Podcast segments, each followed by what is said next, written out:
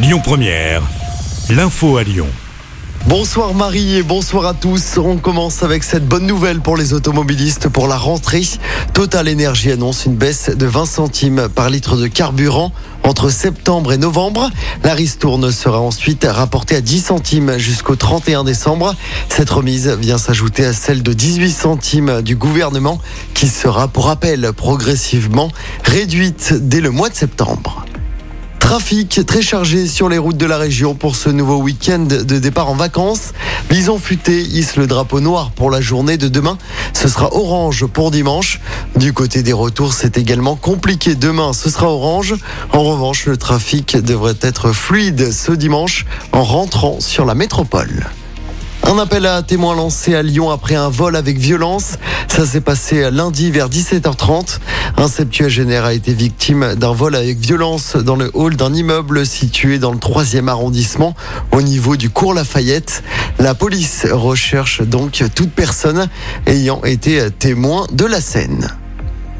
Une cellule de soutien psychologique pour les habitants de Douvres. Ce village, situé dans l'Ain, à quelques kilomètres de Lyon, a été le théâtre d'une scène d'horreur au début de la semaine. Pour rappel, cinq personnes d'une famille recomposée ont été tuées par le fils aîné âgé de 22 ans. C'était mardi soir. Le lendemain, le suspect avait été abattu. Le gouvernement qui dit non à la réintégration des soignants qui ne sont pas vaccinés. Annonce faite ce vendredi par le ministre de la Santé.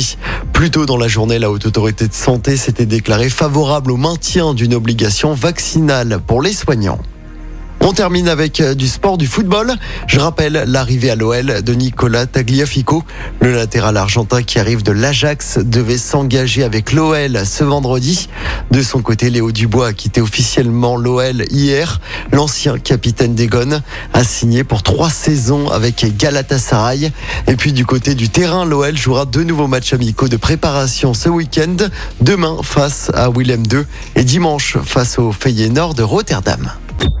Écoutez votre radio Lyon Première en direct sur l'application Lyon Première, lyonpremière.fr et bien sûr à Lyon sur 90.2 FM et en DAB+. Lyon Première